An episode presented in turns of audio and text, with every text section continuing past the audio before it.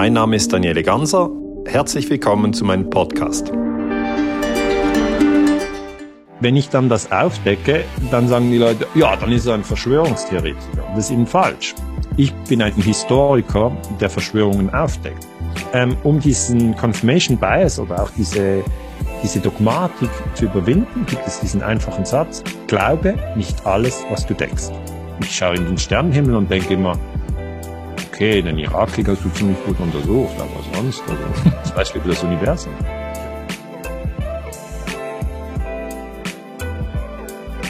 Herr Ganser, herzlich willkommen im Andersmacher-Podcast. Herr Brückner, guten Tag, danke für die Einladung. Herr Ganser, wir haben zwei eher unübliche Dinge gemeinsam. Und äh, die Nummer zwei möchte ich auch erst später verraten. Das erste ich bin, ich bin gespannt, ob Sie drauf kommen vielleicht. Das erste ist eine Erfahrung, äh, die ich gemacht habe. Und das war die schlimmste Erfahrung meines Lebens. Aber als ich die Gelegenheit bekam, diese Erfahrung zu machen, wusste ich, ich muss es machen. Haben Sie eine Ahnung, wovon ich spreche?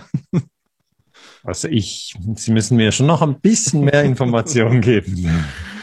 Weil wir haben uns noch nie getroffen und wir kennen uns nicht, also da muss ich noch ein bisschen mehr wissen. Als ich gehört habe, wie Sie von Ihrem Bungee-Jump-Erlebnis erzählt haben, mhm. da habe ich mich wiedererkannt in den Gefühlen, die Sie durchgemacht haben vorher. Mhm. Und ich habe das zwar nicht in Nepal gemacht wie Sie, ich habe das in den, äh, in den Victoria Falls in Zimbabwe gemacht.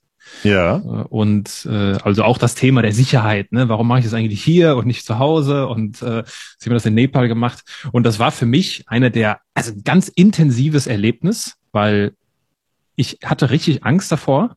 Ja. Aber ich wusste, ich muss das machen. Ich muss da jetzt durch. Und wie Dieter Lange so schön mal gesagt hat, äh, der Weg aus der Angst führt durch die Angst hindurch. Ja, das und, sehe ich genau. Äh, und das ist, äh, das ist schien mir, als ich Sie davon so reden haben hören, dass das irgendwie eine ähnliche Erfahrung war, ne, bei Ihnen in Nepal. Also das ist interessant, dass Sie mit dem Thema einsteigen. Äh, das wird ganz selten gefragt, aber es ist tatsächlich so, das verbindet uns. Wir sind beide dann, also haben wir Bungee Jump gemacht.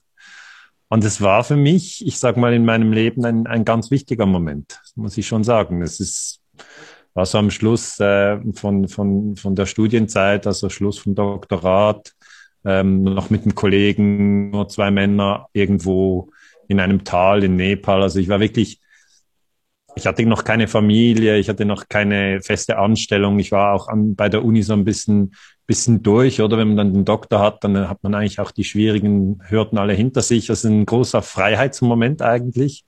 Und dann diese Erfahrung zu machen, ähm, von der Brücke zu springen, die eben für mich so, so intensiv war, weil ich eben eigentlich auch so ein bisschen Sicherheitstyp bin, alles immer sehr genau, nochmal prüfen, nochmal anschauen und so. Warum sollte man dann an einem Seil von der Brücke springen? Ähm, und ähm, wenn ich das ein bisschen genauer vielleicht erzählen kann, war das so, dass ich dass ich eigentlich ja River Rafting machen wollte. Ich wollte River Rafting machen und ich war in Kathmandu, das ist die Hauptstadt von Nepal. Äh, und ich war einige Wochen dort in Nepal und äh, dann bin ich in so einen ja, Sportshop reingegangen und habe gesagt, ich würde gern River Rafting machen, kann ich das hier buchen? Und da haben die gesagt, ja, auf jeden Fall können Sie das. Und dann hat man ein Datum abgemacht, wann man das dann macht. Das war irgendwie so zwei Wochen später. Zwei Wochen später bin ich wieder in diesen Shop reingelaufen und habe gesagt, ja, heute ist das. Und haben die gesagt, ja, yeah, welcome sir, no, it's tomorrow. Also es ist morgen. und, und, ich war also total der Schweizer oder auch der Deutsche, ähm, halt einfach der Europäer und habe dann gesagt, nee, hier, abgemacht ist abgemacht, das ist mein Schein, hier steht das Datum, das ist heute. Und der wusste schon, dass das Datum stimmt, aber es war ihm eigentlich ziemlich egal. Er hat einfach gesagt, not enough people today, we go tomorrow. Also er hat einfach gesagt, heute sind nicht genügend Leute, wir gehen morgen. Und dann habe ich gedacht, es geht ja gar nicht. Also ich habe schon bezahlt, der Termin war fix. Man kann das nicht machen in der Schweiz. Das, obwohl eigentlich im Rückblick muss ich sagen, ist schon sehr stur von mir auch, weil ich hatte ja am nächsten Tag auch nichts vor. Aber dann habe ich ja gesagt, no, I want compensation. Also ich will, äh, dann will ich äh, eine Kompensation. Das geht so nicht. Sie können nicht einfach einen Tag verschieben und sagen, Pech für Sie. Und dann hat er gesagt, ja, Sie können das Geld zurückhaben. Dann gehen Sie halt nicht River, River Raften. Und da habe ich gesagt, nee, das will ich auch nicht. Ich will ja River Raften. Ich wollte unbedingt so einen speziellen Bergbach, wo man vermutlich fast sterben von was richtig krasses wollte ich halt unbedingt. Ich habe zu dieser Zeit noch Kickboxen gemacht und so. Ich suchte richtig meine Grenzen. Und dann hat er gesagt, ja, wir machen nur River Raften und Bungee Jump. Aber wenn Sie wollen, können wir morgen auch gleich noch Bungee Jump dranhängen. Gleicher Preis. Sie können gratis Bungee Jump machen. Und weil ich mich ja so aufgeführt habe wie ein, wie ein Volltrottel und so darauf insistiert habe, ich will jetzt unbedingt deine Kompensation, weil das ist jetzt ein Tag verschoben und mir geschieht großes Unrecht. Also ich war so voll im Ego, muss man sagen. Ähm, habe ich dann sofort zugeschlagen. Also gesagt, gleicher Preis und noch Bungee darauf, nehme ich. Und dann, okay, very nice, see you tomorrow. Okay. Dann nehme ich diesen Flyer, gehe aus diesem kleinen Laden raus, alles nur so kleine Läden, Kathmandu, ähm, und dann schaue ich mir das genau an. Und dann steht dann Ultimate Bungee, ich glaube 170 Meter. Und ich denke, echt jetzt? Was hast du denn jetzt gemacht, Daniele?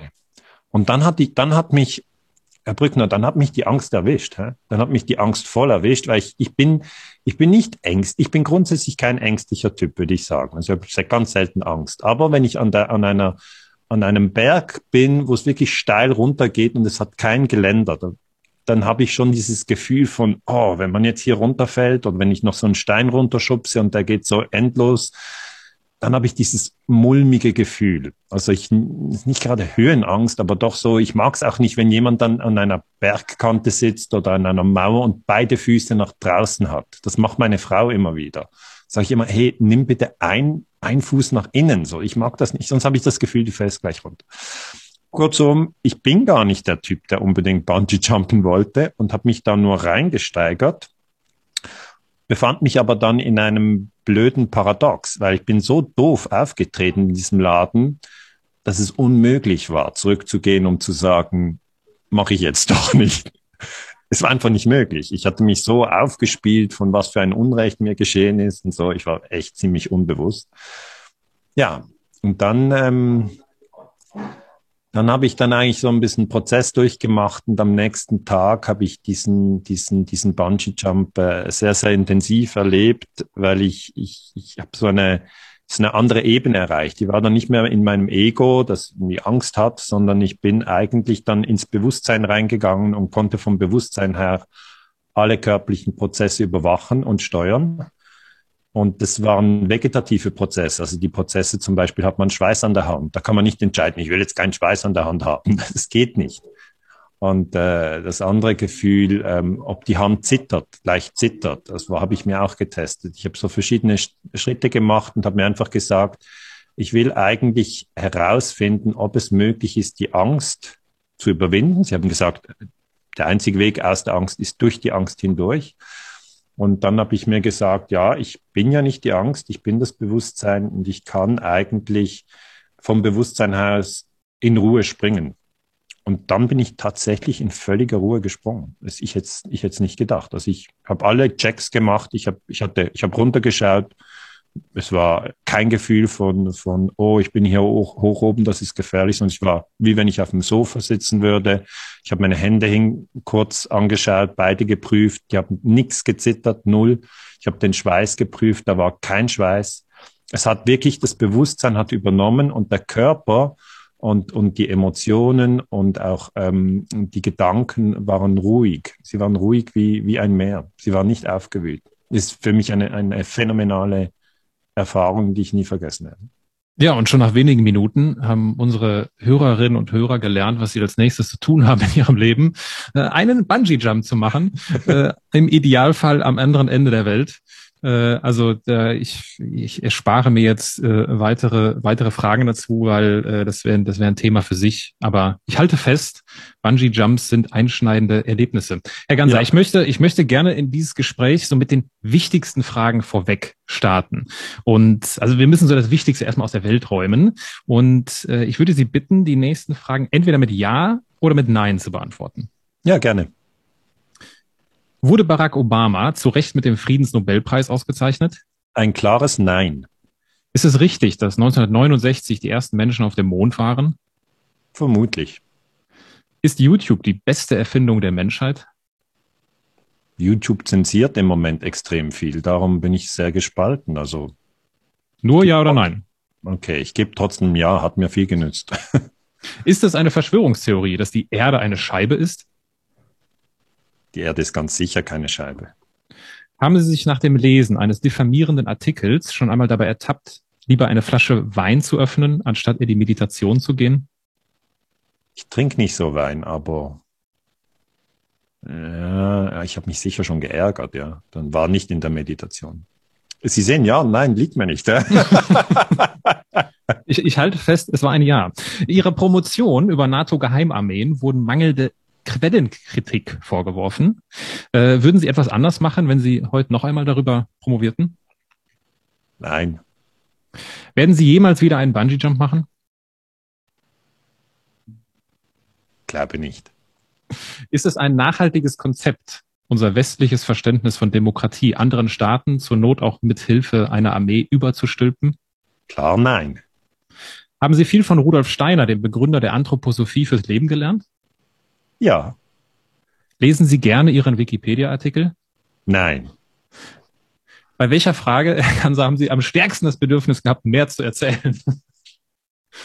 Bei der Frage, ob man unsere Demokratie exportieren kann mit Kriegen, weil das ist eine, eine Erzählung, die man uns in Libyen 2011 erzählt hat, 2003 im Irak, die Bundeswehr in Afghanistan, längster Einsatz der Bundeswehr. Das sind alles diese Geschichten und das sind einfach alles Lügen. Und da, das ist natürlich mein Forschungsgebiet und äh, ich denke, viele Leute wissen das jetzt auch, dass das mit dem Demokratieexport erstens nicht stimmt. Ja, das, das wird nicht, äh, Außenpolitik ist nicht äh, sozusagen äh, eine Angelegenheit, wo man anderen Ländern helfen will. Das ist gar nicht so. Das war es nie. Auch die, die Eroberung von Nordamerika war kein Hilfsprojekt.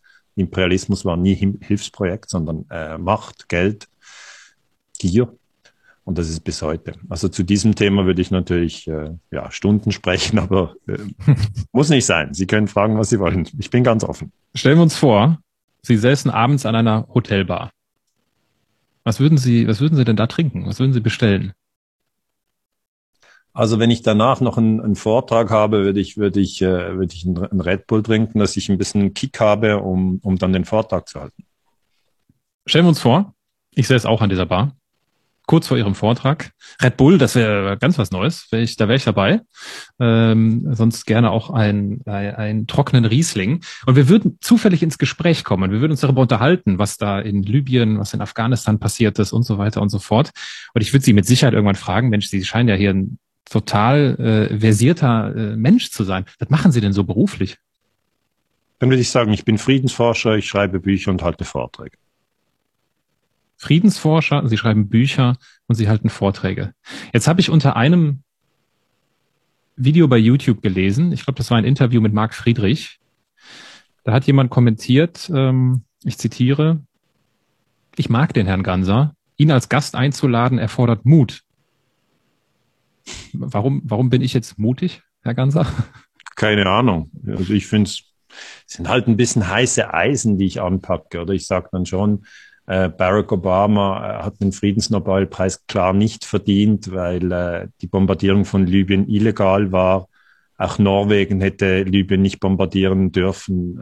Das sind alles Verstoße gegen das UNO-Gewaltverbot. Ich sage, wir wurden am 11. September nicht ehrlich informiert. Ähm, ich sage, der Irakkrieg war illegal. Auch die Bombardierung von, von Serbien durch Joschka Fischer und Gerhard Schröder war illegal. Ich sage, die Bundeswehr sollte nicht in Afghanistan sein. Ich sage, die CIA ist schwer von einer Terrororganisation zu unterscheiden, weil sie, weil sie Gewalt einsetzt, um politische Ziele zu erreichen. Ich sage, die NATO ist kein Verteidigungsbündnis, wie es auf Wikipedia steht, sondern ein Angriffsbündnis. Das sind halt alles, ich sage mal, Aussagen, die außerhalb vom, vom politischen Mainstream sind. Das liest man jetzt nicht jeden Tag in der Süddeutschen Zeitung oder auf der Tag, in der Tagesschau wird es auch nicht so dargelegt. Das heißt, ich bin sicher mit meiner Analyse außerhalb vom vorgegebenen Narrativ. Und vielleicht, wenn das, wenn das Mut braucht, außerhalb vom vorgegebenen Narrativ sich zu bewegen, dann, dann braucht es vielleicht Mut, mich einzuladen. Aber ich, ich kann jetzt das nicht so beurteilen. Also, das sind alles äh, sehr genau dokumentierte Aussagen, die ich mache. Sind es nicht spekulative Aussagen. Jetzt wird es Ihnen natürlich nicht neu sein, dass ja die, äh, dass Sie das Attribut oder die Bezeichnung des Verschwörungstheoretikers, äh, das wird ja sehr schnell dann irgendwie im, im Zuge oder im, in einem Atemzuge genannt bei Ihnen. Äh, mittlerweile ist das nicht mehr Verschwörungstheoretiker übrigens, sondern Sie werden Verschwörungsguru genannt. ja, ich werde so viel genannt, oder? Das, das ist, das ist eben ein, ein Phänomen, dass eigentlich die Leute dann irgendwann versuchen zu verstehen, ja, wer ist denn dieser Daniele Ganser? Und dann, ich lese ja immer wieder über diese ganzen Berichte, die sie über mich schreiben, die Menschen. Und ich sage, jeder hat wirklich die Freiheit, das zu glauben über mich, was er will. Aber wenn man sich wirklich ein Bild machen ähm, möchte, dann würde ich doch empfehlen, dass man ein Buch von mir liest und sich dann eigentlich äh, ein Bild macht. Weil in den Büchern gehe ich ja eigentlich sehr systematisch vor.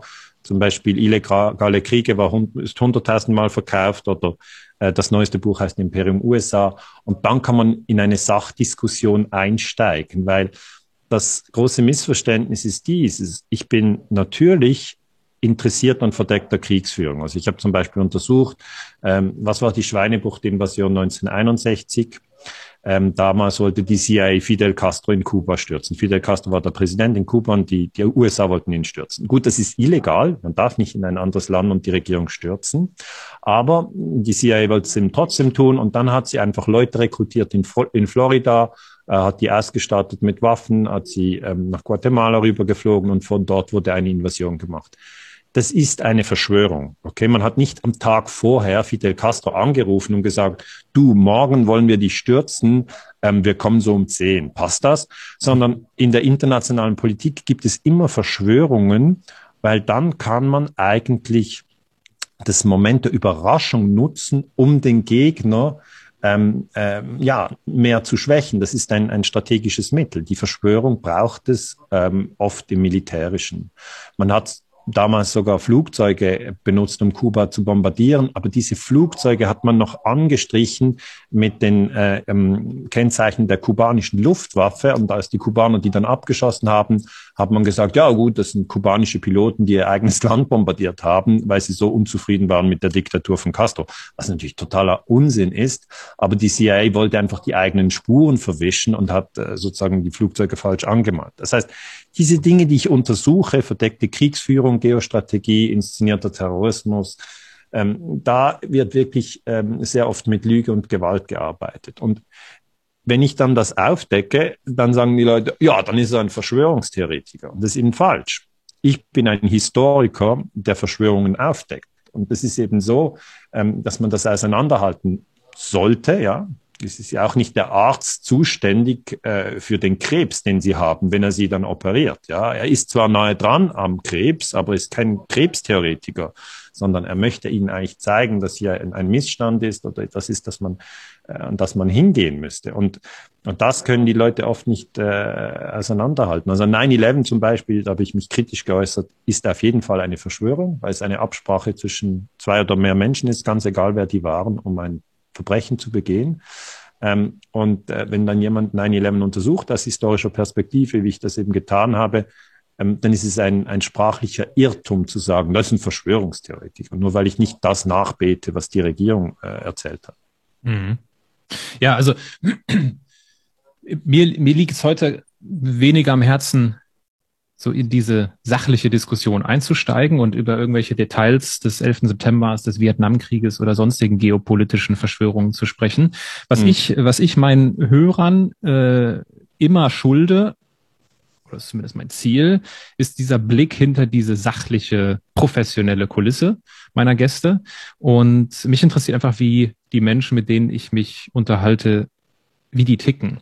Und ich habe mir deswegen im Vorhinein auch sehr unterschiedliche Sachen zu ihnen durchgelesen und angeschaut, unter anderem ein, ein, ein Podcast, eine Podcast-Folge, wo sie ja äh, die, die einzig und allein das Ziel hatte, sie auseinanderzunehmen. Also der Podcast heißt Schlecht beraten, so viel Transparenz muss sein. Äh, und im Subtitle heißt es dann, ja, wir, wir meckern über Dinge und tun so, als ob wir es besser wüssten. Das klingt zwar ein bisschen lustig und so, ha, wir nehmen uns selbst auf die Schippe, aber ist tatsächlich so gemeint. Also die äh, wissen scheinbar sehr viel besser und äh, können sich auch zu vielen Themen äußern, die zwei, zwei Herren. Und ich will an der Stelle Kritik an der Kritik an ihn üben, weil ähm, mich das doch so ein bisschen stutzig gemacht hat. Äh, ein Punkt, der ihnen vorgeworfen wird, ist, dass sie an der YouTube-Universität äh, studiert haben äh, weil sie halt häufiger sagen, ja, auf YouTube findet man das und was ja auch so ist, weil YouTube ist nun mal die größte Mediathek, die es so gibt in der Welt. Ähm, und dann wird das halt genutzt, so ja, ja, auf YouTube findet man alles, das ist ja alles nicht wirklich äh, verifiziert, wie auch immer. Dabei sprachen sie in dem Moment, wo das so gesagt wurde, davon, dass es eine Arte-Doku war, die sie auf YouTube angesehen haben. Daran finde ich gar nichts verwerflich, sich auf, äh, sich auf YouTube äh, den besten Fernsehsender, den Deutschland hat, äh, sich anzuschauen. Äh, ein zweiter Punkt, der mir sehr aufgestoßen ist, war die Wortwahl. Also das wurde sehr, sehr es wurde sehr suffisant über sie gesprochen. Also war eigentlich klar von Anfang an, wohin die Reise geht. Es war kein ergebnisoffenes Entdecken, der Welt des Daniele Gansas, sondern es war einfach nur ein, wir wollen das finden, was wir vorher schon dachten.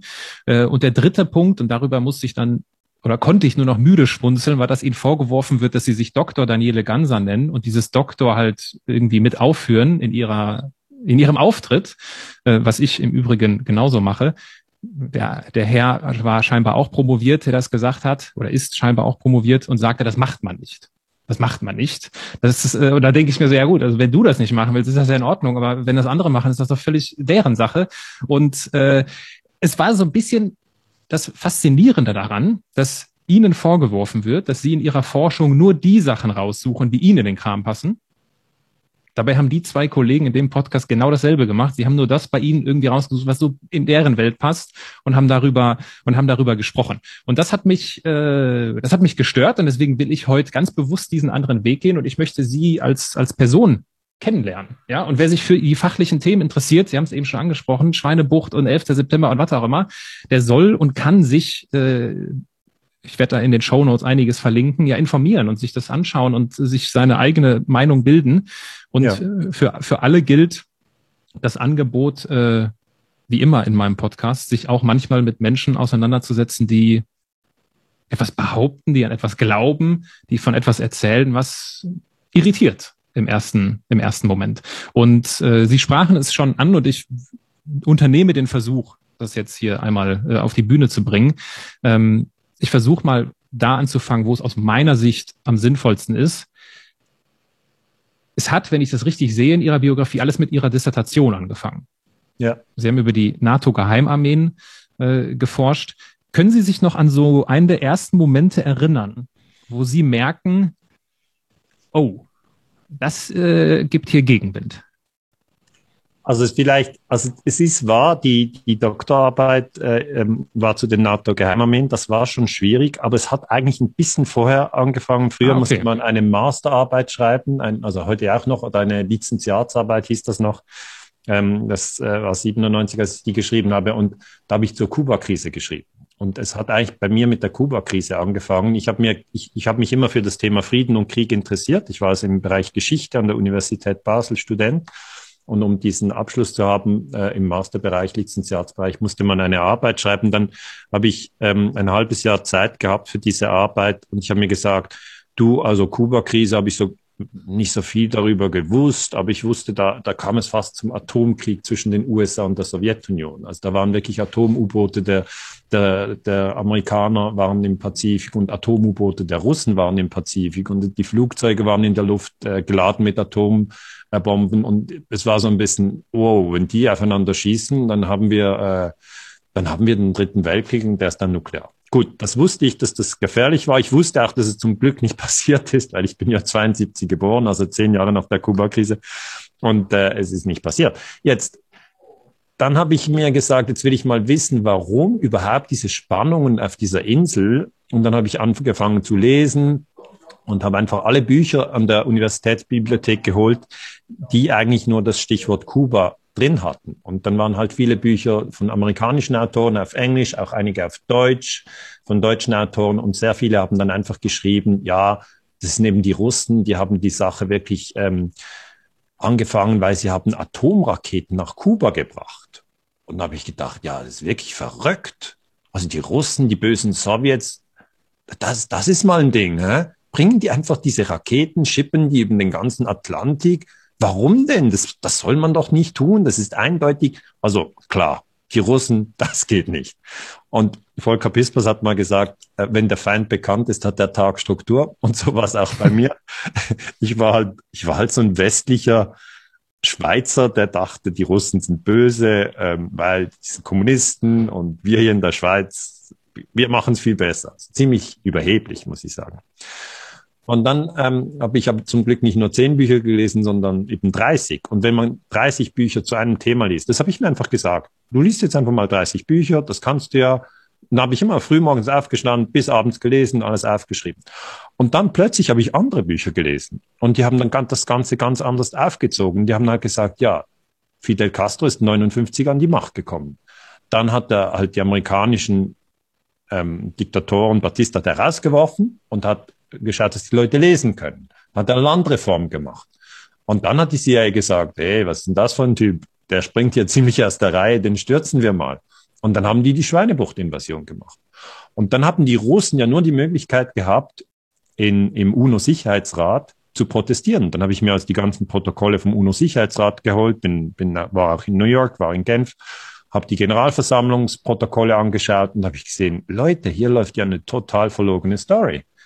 Die Russen sagen immer wieder, hört auf, Fidel zu stürzen. Ähm, und dann sagen die Amerikaner, ja, pff, ist uns egal, was ihr da labert. Und dann haben die Russen halt irgendwann gesagt, gut, jetzt schützen wir Fidel, indem wir ihm Atomraketen rüberstellen. Ich meine, das war Khrushchev, das ist der Vorvorvorgänger von Putin. Ich finde das immer noch eine abgefahrene Idee. Hätten sie ihn tun sollen. Aber ich habe dann plötzlich Verständnis gehabt und gesagt, er geht ja gar nicht. Und dann habe ich sozusagen kritisch über den amerikanischen Imperialismus und über die amerikanische Außenpolitik angefangen nachzudenken, bin nach Washington geflogen, ähm, habe Noam Chomsky getroffen, habe William Bloom getroffen. Das sind bekannte Intellektuelle in den USA, nicht bekannt auf CNN oder Fox News, aber das sind einfach ähm, führende Wissenschaftler in ihrem Bereich. Und die haben mir dann, und da habe ich gesagt, ja, jetzt bin ich fertig mit der, mit der Litzarbeit, habt ihr noch so ein Thema äh, in diesem Bereich? Das finde ich super spannend.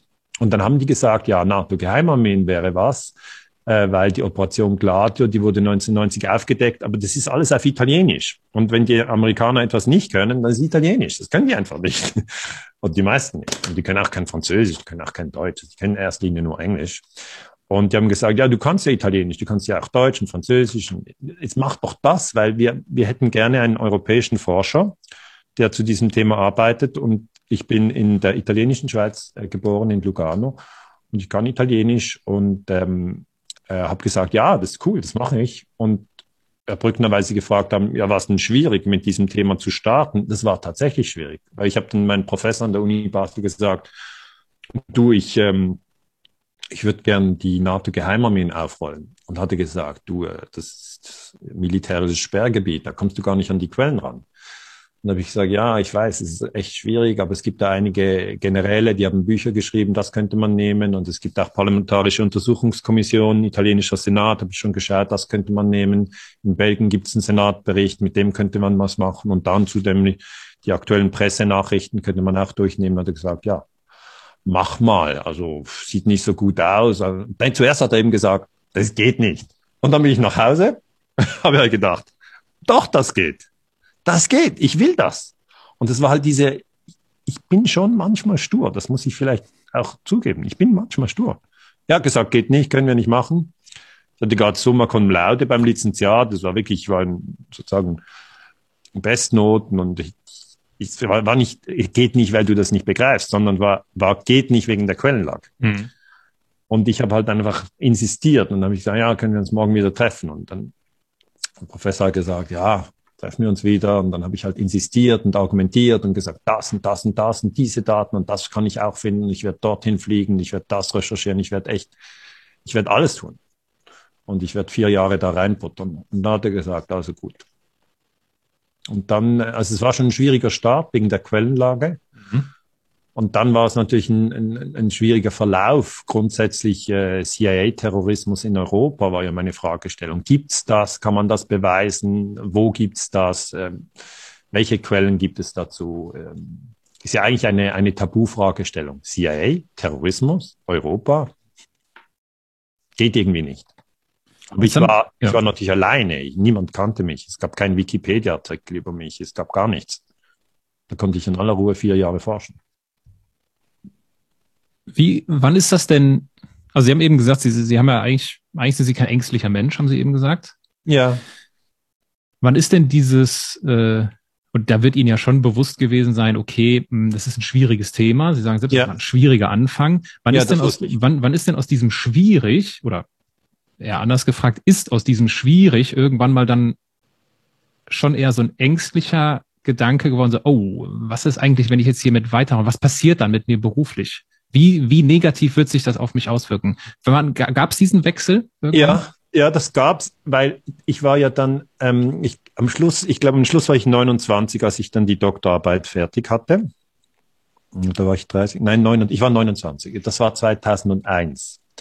Ähm, und 2001 waren ja auch diese Terroranschläge und ich habe die Doktorarbeit am 27. September 2001 verteidigt zum Thema eben NATO-Geheimarmeen und CIA-Terrorismus.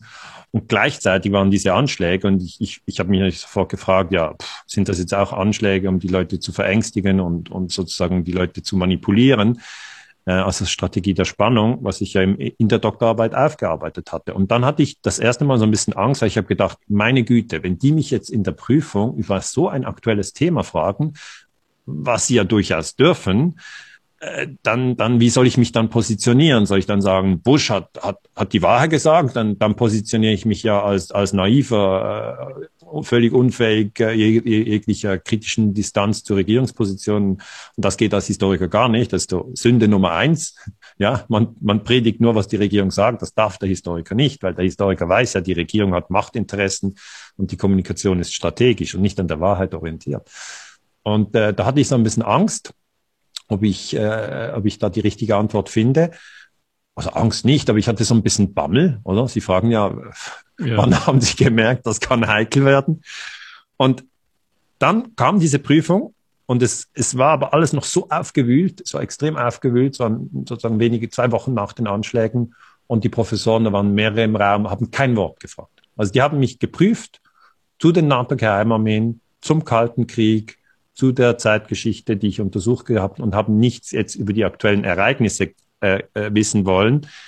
Vielleicht aus, aus, äh, aus Professionalität, weil sie sich gesagt haben, gut, also es geht jetzt nicht darum, dass der Doktorand hier, hier etwas erklären kann, was erst zwei Wochen im, im, im historischen Raum ist, sondern wir, wir lassen ihn mal zeigen, was er zu dem Thema bringen kann, das er überhaupt weiß.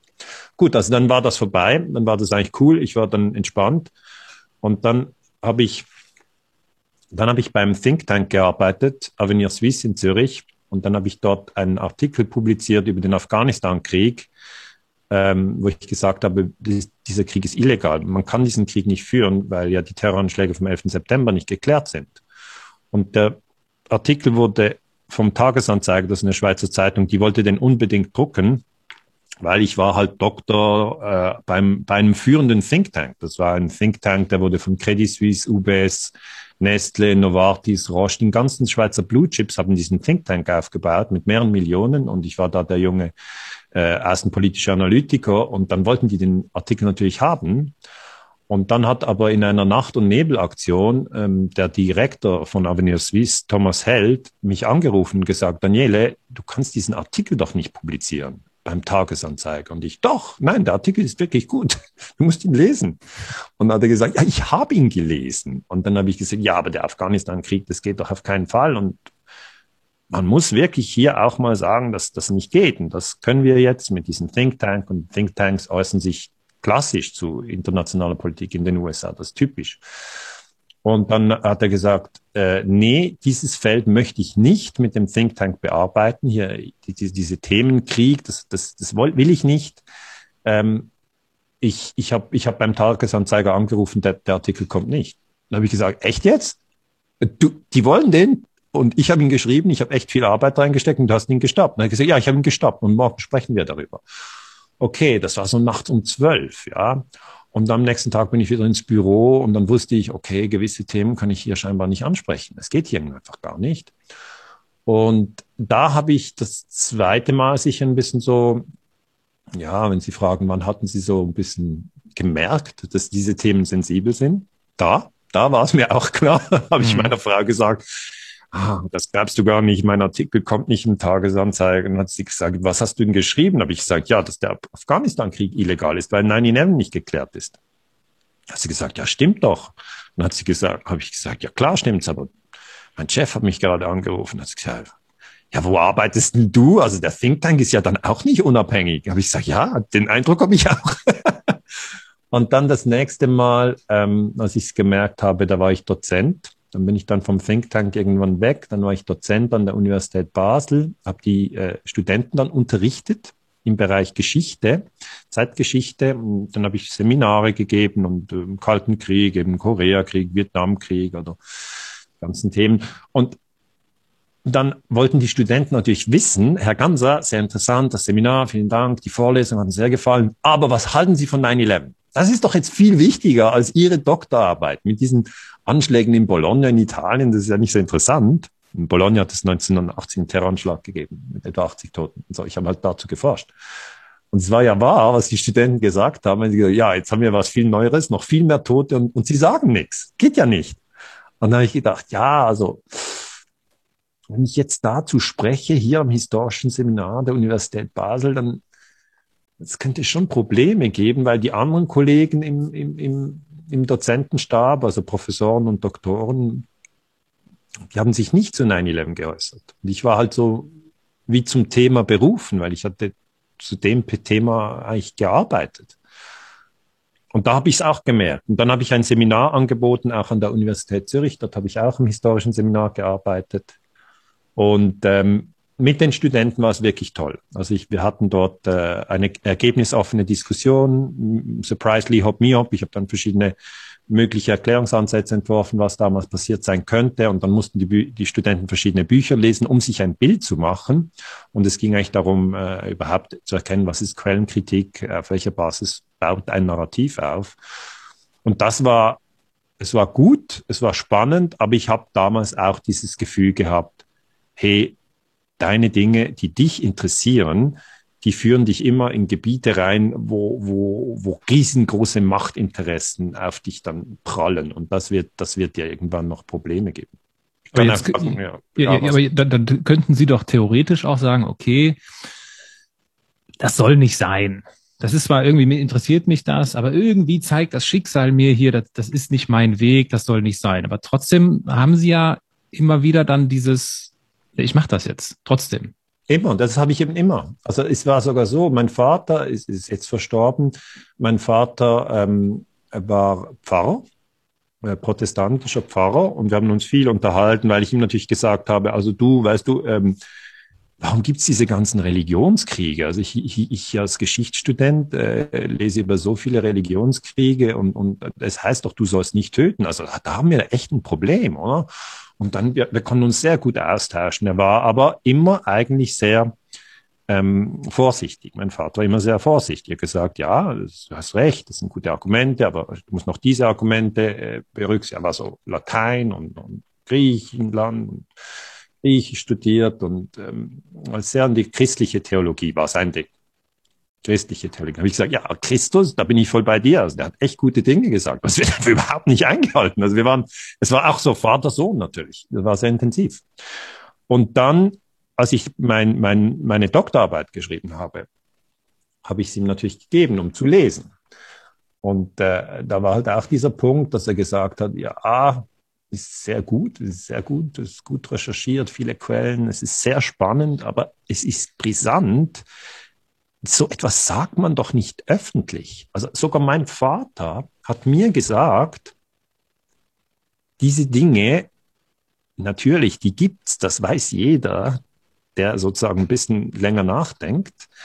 Aber man, man, man bekommt Probleme, wenn man das öffentlich, äh, öffentlich macht. Und dann habe ich ihm halt gesagt, du, aber ich mache das jetzt. Ich will das öffentlich machen. Und ähm, meine Mutter umgekehrt hat meine Arbeiten auch immer gelesen und die hatte eine ganz andere Herangehensweise. Sie war, sie war Krankenschwester, sie ist jetzt pensioniert. Und meine Mutter ähm, hat halt meine erste Arbeit gelesen, die war aber im Bereich Philosophie. Da habe ich über Immanuel Kant gearbeitet und habe eine Arbeit geschrieben über die Apriorität des Raumes. Also es ist eine bisschen kompliziert. Das heißt einfach, dass der Mensch nur in Raum- und Zeitkategorien äh, erkennen kann. Dass er gar nicht, wenn man sich etwas vorstellt, ohne Raum, dann denkt er sich einfach schwarz, aber irgendwo ist dann doch eine Schachtel. so, ohne Raum geht nicht. Dann habe ich die Arbeit geschrieben, habe sie meiner Mutter gegeben, dann hat sie gesagt, ja, also das ist äh, sicher eine gute Leistung, aber ich verstehe ich verstehe rein gar nichts. Also schreib das so, dass man es versteht. Das war das Erste, was sie gesagt hat. Und ich war, das war halt ganz am Anfang meiner äh, schriftlichen äh, Laufbahn, hat sonst niemand mein Zeugs gelesen. Und da habe ich mir das gemerkt. Da habe ich gedacht, okay, schreib so, dass man es versteht. Habe ich bis heute eigentlich als Leitspruch von meiner Mutter übernommen. Und die zweite Arbeit, die habe ich dann in, in Geschichte geschrieben über Holzbau in Attika. Das ist also in Griechenland äh, vorchristliches ähm, Jahrhundert haben die Griechen halt, um ihre Schiffe zu bauen, die Wälder abgeholzt und dann gab es Erosion, also es war Umweltgeschichte. Und dann, äh, ja, das sieht man ja heute in Griechenland, es ist kein, kein Dschungel mehr. Und ich fand das super spannend, habe sie wieder meiner Mutter gegeben, weil ich habe mich so bemüht, so zu schreiben, dass man es gut versteht. Hat sie gesagt, weißt du was, Daniele? Finde ich super. Man versteht sehr gut, aber es ist so langweilig. Warum schreibst du über diese Dinge, die niemand interessiert? Und da habe ich mir gedacht, okay, zweite Lektion. Erstens so schreiben, dass es spannend ist und zweitens so schreiben, dass es interess interessant ist. Und vermutlich hat sich aus dieser Konstellation mein Vater einerseits, dann gesagt hat, ja, also das ist eigentlich zu interessant, über das darf man nicht schreiben. Und auch meine Mutter, das, man ist immer sehr auch von der Familie beeinflusst. Aber man hat auch einen eigenen Weg. Und bei mir, wenn Sie fragen, warum haben Sie diese ganzen Warnsignale nicht, nicht, nicht akzeptiert? Also es gab wirklich immer Warnsignale, so im Sinn von, über das sollte man jetzt aber nicht sprechen. Habe ich immer gedacht, doch, doch, das ist wichtig. Das ist wichtig. Also ich habe ich hab sicher diese, diese innere, innere ja, Berufung, Kriegsverbrechen aufzuklären. Und damit wählen Sie ja den, ich möchte mal sagen, den unsicheren Weg. Was, was gibt Ihnen denn oder was hat Ihnen da rückblickend, was hat Ihnen auf diesem unsicheren Weg denn dann doch noch Sicherheit gegeben? Also die Freunde sicher. Meine Frau, meine Frau Bea, hat mich immer unterstützt. Meine Mutter, mein Vater auch. Also meine Familie und meine Freunde, meine Frau, die haben mich immer unterstützt. Und dann ist es schon auch das eigene Bewusstsein in mir drin, das ganz klar sagt, für mich, ich kann da nur über mich sprechen, ähm, ja, das sind so innere, innere Gedanken bei mir, die sagen, schau Daniele, du bist hier sehr privilegiert, du bist in der Schweiz aufgewachsen, du hast alles, ja, du kannst, du hast dir dein Tesla, du hast dein Haus, du hast dein, äh, du hast Essen, du kannst äh, nach in die USA fliegen, nach Russland fliegen, was du willst, du kannst alles. Okay. Was machst du mit all diesen, mit diesem, mit diesem Reichtum? Du kannst Sprachen, du kannst Englisch, du kannst Französisch, Italienisch, du kannst Deutsch, du hast Ausbildung gehabt, so viele Lehrer, die du gehabt hast, Professoren hier, dort, dann habe ich Amsterdam studiert, London studiert. Was machst du mit dem ganzen Zeugs? Und dann äh, habe ich gesagt, ja, ich bin eigentlich auch der Gesellschaft verpflichtet, und zwar jetzt nicht der Schweizer Gesellschaft, die natürlich über die Steuern meine Universitätsausbildung bezahlt habe. Ich habe auch immer Stipendien bekommen. Ich habe einmal 50.000 bekommen vom Schweizer Nationalfonds, dass ich in, in London studieren durfte, weil ich so gute Noten hatte. Und dann habe ich gedacht, ja klar, ich bin der Schweizer Bevölkerung verpflichtet, darum mache ich Öffentlichkeitsarbeit, Interviews etc. Aber ich bin auch den Menschen in Afghanistan verpflichtet und im Irak. Die werden jetzt gleichzeitig, während ich hier mit dem Tesla durch die Welt fahre, werden die bombardiert. Das geht doch gar nicht. Und dann hatte ich immer so dieses Gerechtigkeitsgefühl, dass ich gesagt habe, aber, warum ist das so, dass ich vier Sprachen lernen darf und, und, und, und ein, ein, ein 20-jähriges Mädchen in Bagdad wird gerade jetzt vergewaltigt von, von irgendwelchen Soldaten, die da einmarschiert sind. Das kann doch nicht sein. Und das hat mich immer, das, es ist nicht so, dass ich dann denke, ja, spielt ja keine Rolle, weil pff, heute ist Champions League. Also ich schaue ja wirklich gerne Champions League, muss ich sagen.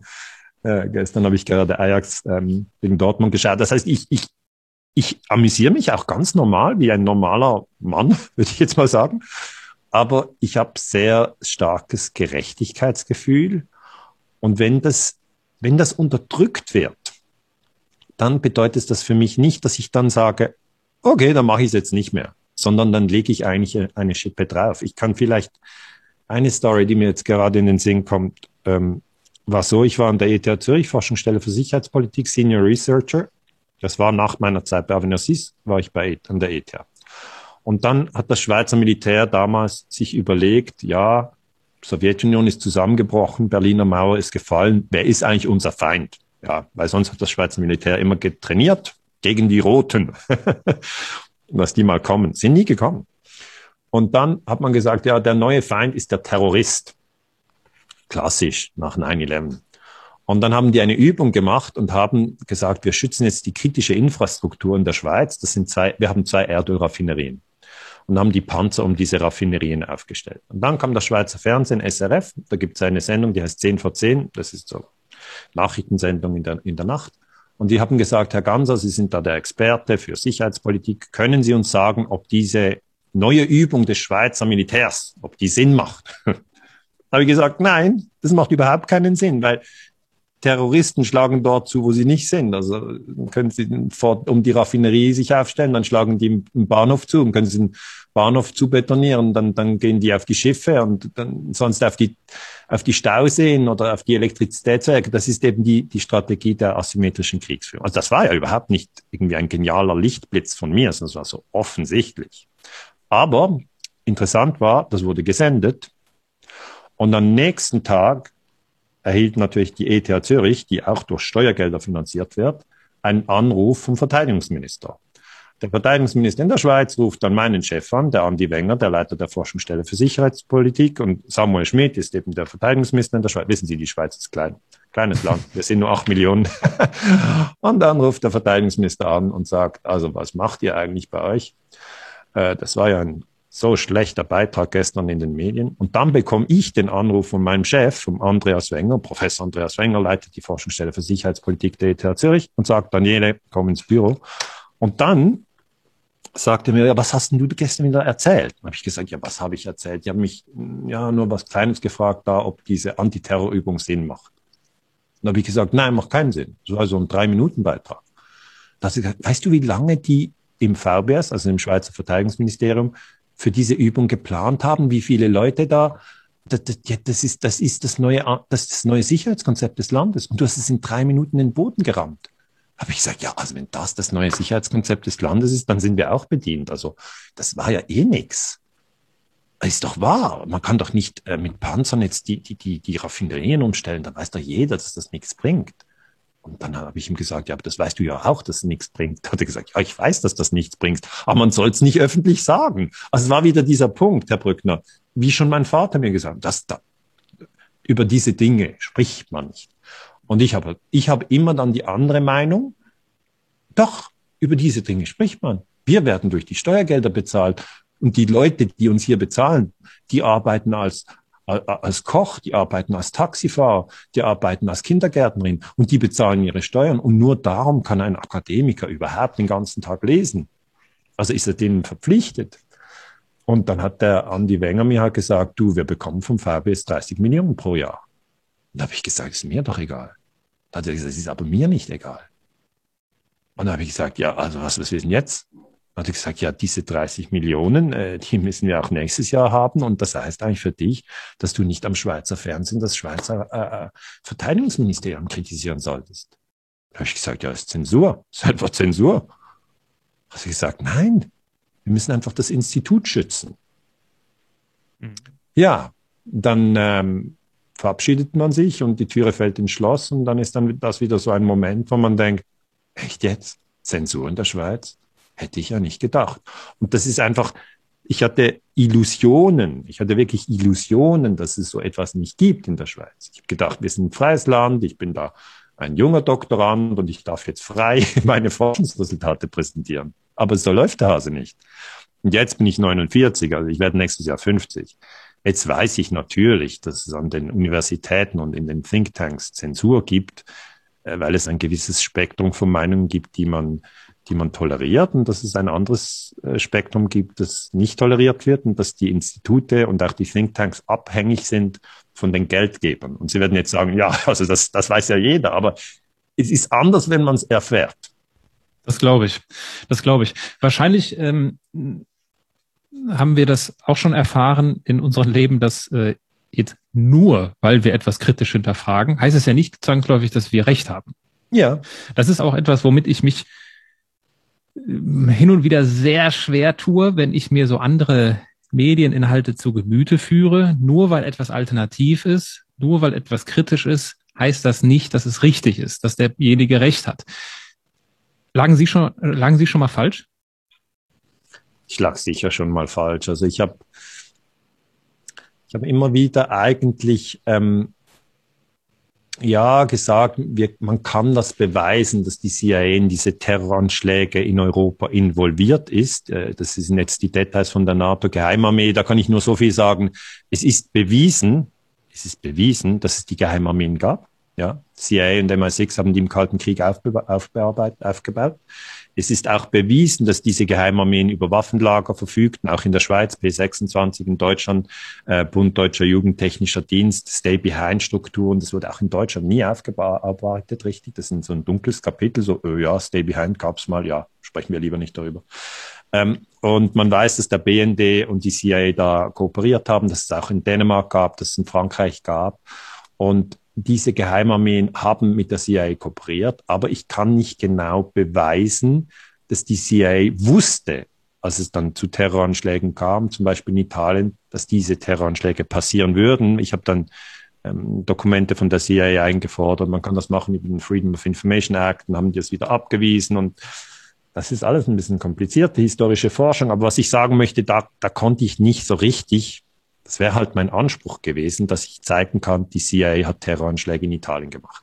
Aber das ist so kompliziert aufgebaut, dass sie nämlich immer innerhalb vom Verteidigungsministerium von Italien, innerhalb vom äh, militärischen Geheimdienst, das ist der Servizio Informazione Sicurezza Militare, dort eine Unterabteilung machen, die heißt Gladio. Diese Gladio-Struktur macht den Anschlag nicht selber, sondern arbeitet mit Rechtsextremen zusammen, mit Avanguardia Nazionale und diese Leute machen dann keine Aussagen. Es ist für den Historiker wirklich einfach, es ist echt ein dickes Brett zum Durchbohren. Und mhm. da. Aber jetzt, jetzt könnte ja der, der überaus kritische Zuhörer, und die gibt es bei mir, schon recht, schon recht. Könnte, könnte ja sagen, äh, ja gut, aber dann kann man sowas ja nicht behaupten. Dann, dann müsste man ja eigentlich sagen, okay, ich habe, man müsste sagen, ich habe da eine Vermutung, aber ich kann es nicht beweisen. So habe ich es aber auch gesagt. Ich habe natürlich gesagt, ähm, vieles deutet darauf hin, äh, vermutlich hat. Ich habe nicht gesagt, die CIA hat Terroranschläge in Italien gemacht. Das habe ich nie gesagt. Aber das war, ist eigentlich meine Überzeugung. Ähm, und ich komme da nicht ganz, ganz durch, durch das Dickicht. Und bevor ich es nicht hundertprozentig sicher habe, ähm, äh, behaupte ich es auch nicht. Das heißt, es ist in dem Sinn, wenn Sie es ganz genau wissen wollen, kein Fehler, sondern es ist ein, ein Forschungsziel, das ich nicht erreicht habe. Es ist, äh, ich, ich, wenn ich es jetzt in der, in der Formulierung so vorgeben würde, mein Buch NATO Geheimarmeen ist da eigentlich der Referenzpunkt, wenn ich dort schreiben würde, die CIA hat Terroranschläge in Italien ausgeübt, ähm, dann wäre es ein Fehler. Aber das steht nirgends im Buch, sondern äh, man muss da genau lesen. Es, es steht dann, die CIA hat Geheimarmeen in Italien aufgebaut, die heißen äh, Operation Gladio Stay Behind. Und diese haben scheinbar ähm, mit Rechtsextremen zusammengearbeitet bei Terroranschlägen. Und das ist halt so eine, eine um fünf Ecken ähm, dargelegte ähm, Erzählung. Und mhm da, da, da, wenn Sie mich fragen, Sie, Sie wollen jetzt wissen, wo habe ich ganz klar etwas Falsches gesagt, muss ich sagen, also müssen halt ihre, ihre Leser, wenn die meine Bücher, meine Vorträge, wenn das, dass ich etwas kon konkret Falsches, total Falsches, also vielleicht habe ich mal mich versprochen in einem Vortrag und gesagt, Paris anstatt Rom oder so. Das ja, hätte, hätte ja sein können, ne? dass es irgendwas gibt, wo sie sagen, ah, da habe ich, da habe ich in die falsche Richtung geforscht, habe ich in die falsche Richtung äh, äh, gesucht.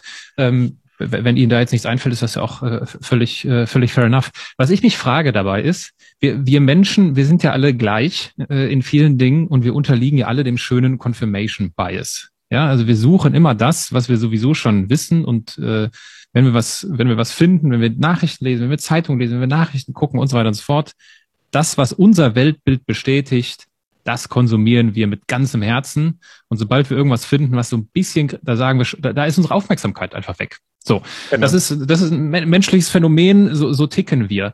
Wie stellen Sie denn sicher jetzt aus wissenschaftlicher Perspektive, dass Sie sagen, ähm, wie, wie entgehen Sie diesem diesem Confirmation Bias? Also ich, ich habe ich hab die These, dass kein Mensch dem Confirmation Bias ähm, ausweichen kann. Das heißt, ähm, es ist eigentlich eine Diskussion, die die Historiker so führen, ähm, welche Ideologie hast du, fragt man, oder? Welche Ideologie hast du? Und dann sagt einer, du, ich bin total aufgeklärt, ich habe keine Ideologie. Mhm. Dann sage ich, wenn du sagst, du hast keine Ideologie, dann ist das deine Ideologie.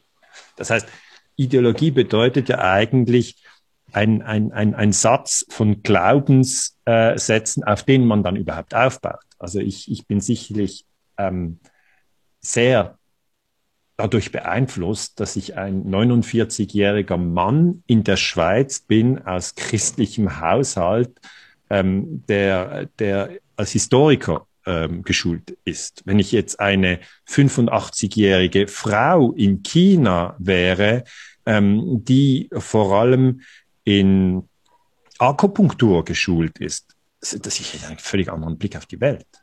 Also das, diese, diese Vorstellung, dass wir nicht alle eine Ideologie haben, das bedeutet einfach das Land, in dem wir geboren sind, der Zeitpunkt, in dem wir geboren wurden. Wir sind in etwa gleich, gleich, also im gleichen Raum, oder? Ich habe keine Ahnung, wann wurden Sie geboren, darf ich fragen? 88.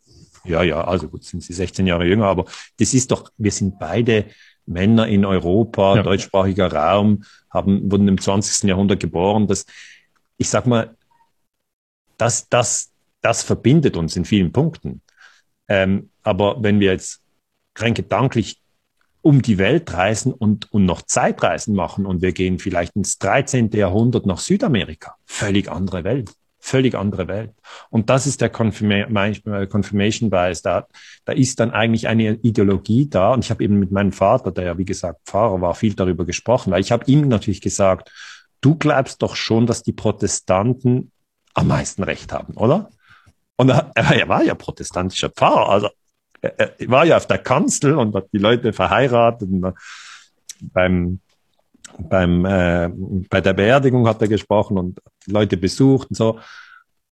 Natürlich, das hat er auch geglaubt. Und habe ich gesagt, ja, aber, und ich habe dann ja Philosophie noch studiert und habe ich gesagt, ja, aber auf welcher Basis kann man dann jetzt sagen, dass die Katholiken oder die Hindus oder die Juden oder die Buddhisten nicht recht haben? Weil, Papa, die glauben ja auch, dass sie recht haben. Dann hat er gesagt, ja, ich sage nicht, dass die nicht recht haben. Ich sage nur, ich glaube für mich, dass die Protestanten sozusagen am nächsten dran sind an der Wahrheit. Da habe ich gesagt, ja gut, aber das, das führt ja genau zu dieser, zu diesem Streit, ja, dass alle immer glauben, sie sind am nächsten dran. Und wenn der andere eben sozusagen völlig irrt, dann muss man ihn wohl verbrennen, oder? Gab's ja auch. Ich war natürlich dann immer so, zack, zack, voll rein. Und das heißt, Confirmation Bias ist, ist für mich etwas, was mich sehr lange schon beschäftigt. Und ich habe dann ähm, Eckhart Tolle gelesen, weil ich mich auch sehr für Spiritualität interessiere. Und dann hat Eckhart Tolle gesagt, ja, eigentlich ist es so, dass die Menschen ihr Denken für ihre Identität halten. Sie sehen sich nicht als Bewusstsein, sondern sie sehen ihr Denken als, als ihre Identität. Und wenn jemand anders dann dieses Denken herausfordert, dann verteidigen sie ihre Identität. Sie erkennen das aber gar nicht. Ja, sie sind zum Beispiel Atomkraftwerkgegner und dann kommt einer und, und, und, und sagt, ja, aber Atomkraft ist gut. Dann geht's ab, oder? Und ähm, Tolle sagt dann, ja, diesen Kampf braucht es für den, der glaubt, das Denken ist seine Idee, also Identität. Was wäre der Gläubige ohne den Ungläubigen? Das heißt, mhm. es, ist, es ist identitätsstiftend. Und das kann man aber auflösen, und das finde ich, hat äh, Eckhart Tolle sehr gut äh, gesagt, ein einziger Satz hilft über diesen, das ist ja Fanatismus und Dogmatismus, dass man zu hundertprozentig glaubt, dass man immer recht hat. Das ist ja nicht möglich, meine Güte. Das ist wie wenn man im Straßenverkehr sagen würde, ich fahre hundertprozentig ab 18. Geburtstag bis, bis zu meinem Tod, ohne dass ich je eine, eine Regel breche. Kann ja nicht sein. Also kann niemand. Und auch niemand kann immer richtig denken. Das, immer wieder gibt es Fehler. Und hat er gesagt, ähm, um diesen Confirmation Bias oder auch diese, diese Dogmatik zu überwinden, gibt es diesen einfachen Satz, glaube nicht alles, was du denkst. Das ist schon alles. Und ich weiß noch, als ich mir, als ich das gelesen habe, habe ich mich total aufgeregt. Ich habe es nämlich als, als Hörbuch gehört, äh, war mit meinem Tesla unterwegs zu einem Vortrag in St. Gallen. Ich höre immer gern Eckhart Tolle, wenn ich im Auto fahre. Hörbücher. Ich höre nicht mehr Radio, ich schaue nicht mehr fern. Ich habe mir so meine Medienstruktur sehr äh, gezielt aufgebaut. Und dann habe ich mich aufgeregt und habe ich gemerkt, ja, wenn du dich aufregst, dann hat es etwas mit dir zu tun. Und dann habe ich gemerkt, ja gut, ich fahre jetzt gerade zu einem Vortrag und was ich da ja erzähle, ist das, was ich gedacht habe. Jetzt sagt er, glaub nicht alles, was du denkst. Entschuldigung, das ist ein Totalangriff. Im Übrigen, nach dem Vortrag werde ich Bücher verkaufen, da steht alles, was ich gedacht habe. Also, da kann er jetzt nicht machen. Das ist für mich, das ist zu hart. Und dann habe ich gesagt, ja, was, was, was ist denn jetzt dein Problem? Dann habe ich gemerkt, ja, also ich verteidige auch immer wieder meine Gedanken. Ja. Und dann äh, spricht er weiter und sagt, ja, aber eben die Kämpfe zwischen Katholiken und Protestanten in Europa waren eben auch ja, fundamentalistisch. Das heißt, beide Gruppen haben sich ja, in, in, in dieser Überzeugung gewähnt, dass sie Recht haben. Und dann hat er mich gehabt, oder? Dann habe ich gesagt, ja, genau, so ist so, Das kenne ich aus der Geschichte. So war's. Er hat recht, er hat recht. Aber den, den letzten Schritt zu sich selber zu machen, ja, der war zeitlang schwierig. Und dann habe ich es dann auch öffentlich in den Vorträgen gesagt. Glaub nicht alles, was du denkst. Ich habe mich wirklich dem angenähert, angenähert, angenähert, weil ich dann auch viel über Facebook und die Funktion von Algorithmen gelesen habe, wo ja eigentlich, eigentlich jede Facebook-Kommunikation nur will, dass wir möglichst lange dranbleiben. Das ist die einzige also genau. Clickbaits, also die Minutes. How many minutes do you stay on? Und Sie haben das so gut erklärt, Herr Brückner. Es ist genau wie Sie sagen wenn Facebook ja vor allem will, dass wir lange dranbleiben, damit die Werbung schalten können, dann werden sie natürlich den Confirmation Bias als Grundverhalten des Menschen äh, nutzen, weil Facebook hat die besten Psychologen, ja. Und der Confirmation Bias bedeutet, ich bekomme immer die Stories, die in mein Weltbild passen. Und dann haben wir verschiedene Gruppen, in den USA zum Beispiel die Republikaner und die Demokraten, die dann nur noch ihre ihre eigenen Bias immer verstärken und im schlimmsten Fall, wenn die sich auf der Straße treffen, sprechen die nicht mehr miteinander. Und da bin ich dann eigentlich ähm, sehr stark in dieses Thema, bleib nicht alles, was du denkst. Und zweitens, alle gehören zur Menschheitsfamilie, um diese, um diese, um diese Spaltung der Gesellschaft zu überwinden. Jetzt, aber, weil Sie haben das eben so schön gesagt, Sie haben Ihre, wie haben Sie es genannt? Ihre Medienstruktur haben Sie aufgebaut. Das finde ich ja. ein schönes Wort dafür. Äh, also es spricht ja für Sie, weil das setzt ja voraus, okay, da ist ein bewusster Mensch, der sich bewusst macht, was er konsumiert an Medieninhalten. Ja. Ähm, in diesem Zusammenhang verweise ich gerne auf Folge 185 mit Maren Urner, weil genau darüber habe ich mit ihr sehr ausführlich gesprochen. Sie Wie viele Folgen haben Sie schon gemacht? 185, meine Güte. Die aktuelle ist 185, ja. Aber jetzt, wo unser Gespräch erscheint, werden wieder ein paar dazugekommen sein. Es sind Wie ein paar Gespräche. Machen Sie das schon? Wie lange machen Sie das? Seit schon? über drei Jahren jetzt. Seit über ich, drei Jahren. Das, das, ich will Sie nicht unterbrechen, Sie dürfen gleich fortfahren, aber ich möchte das kurz einschieben. Also Podcast ist ja etwas, das ich noch viel zu wenig nutze. Aber meine Tochter, die ist 15 die hört down Podcast. Und ich sage immer, das Medienverhalten sieht man bei der jüngsten Gruppe. Weil das die, ist korrekt. Das ist so. Das, und ist da frage ich sie immer, ich frage sie auch, was ist Snapchat? Wie machst du das? Was, was, was sind das für Snaps? Und dann, als die dann gefragt haben, Herr Gamser, machen Sie einen Podcast, habe ich gedacht, ja, jetzt mache ich mal Podcast, weil meine Tochter hört ja immer Podcast. Okay, Sie machen das seit drei Jahren. Genau, Podcast ist quasi. Wie viele Leute hören denn das jetzt so? Also dafür, von bis, das ist ja sehr unterschiedlich. Äh, also einige tausend werden das jetzt gerade hören hier. Ne, das mhm. ist, äh, es ist, es ist von bis, das kommt natürlich auch immer sehr stark auf den Gast an, aber äh, Podcast ist, ist das neue Radio. Also das nicht erst seit 2021, sondern schon seit einigen Jahren eigentlich. Und ist ja, ist ja stark am Wachsen und gehört natürlich auch zu der Medienstruktur, die wir uns aufbauen. Also es gibt sicherlich Leute, die sagen, okay, ich höre mir ganz gezielt diesen Podcast an. Ich selbst, ich bin der, der Gastgeber des Podcasts. Ich werde ich, ich lerne, und darüber spreche ich in Folge 185 mit Maren, äh, dass ich mich in intellektueller Demut trainiere, dadurch, dass ich Gäste spreche, die, ich sehe ja nicht alles genauso wie meine Gäste. Also wo kommen wir dahin, wenn ich alle, wenn ich genau dieselben Weltbilder habe wie alle meine mittlerweile ja, ja. über 185 Gäste, das geht ja gar nicht. So, okay. was, was ich, ich erzähle kurz was, wie ich das versuche zu praktizieren, Herr Ganser, und da würde mich interessieren, ob Sie, wie Sie das machen. Ich schaue mir manchmal zu gewissen Themen, wo ich eine Meinung habe, ganz bewusst die andere Meinung an, auch wenn mir das richtig wehtut. Und es ja. kostet mich sehr viel Überwindung. Und wenn ich dann sehe, ah, bei Markus Lanz war jetzt jemand zu Gast, den kann ich mir nicht anhören. Manchmal gelingt es mir. Es gelingt mir nicht immer. Ich bin alles andere als da äh, perfekt unterwegs. Manchmal gelingt es mir, diese Überwindung aufzubringen, zu sagen, ich höre mir das jetzt an. Ich setze mich dieser völlig anderen Meinung auseinander. Äh, das ist etwas, was ich hin und wieder, wie gesagt, ganz bewusst mache. Laufen wir nicht alle Gefahr, wenn wir unsere wie Sie sagen, Medienstruktur so aufbauen, wie wir sie gerne haben, dass wir genau in diese Falle des Confirmation Bias tappen, dass wir nur noch das hören, was wir sowieso schon wissen? Ja, absolut. Also ich finde das sehr gut, die Technik, äh, die Sie haben, dass man also auch die andere Seite hören soll. Das ist ja auch vor Gericht et altra pars auditur ein Grundprinzip. Man soll immer die andere Meinung hören. Und es ist bei mir als Historiker natürlich die Regel, dass wenn ich jetzt höre, Syrien, der Präsident Assad, sagt man, hat Giftgas eingesetzt gegen die eigene Bevölkerung. Dann lese ich das in, in Spiegel, dann lese ich das auf AD, dann lese ich das auf der Süddeutschen Zeitung, FAZ und Bild. Was ich dann mache, ist, ich nehme den Mediennavigator, der ist von äh, Swiss Policy Research, der zeigt alle 80 Medienmarken an, die es gibt.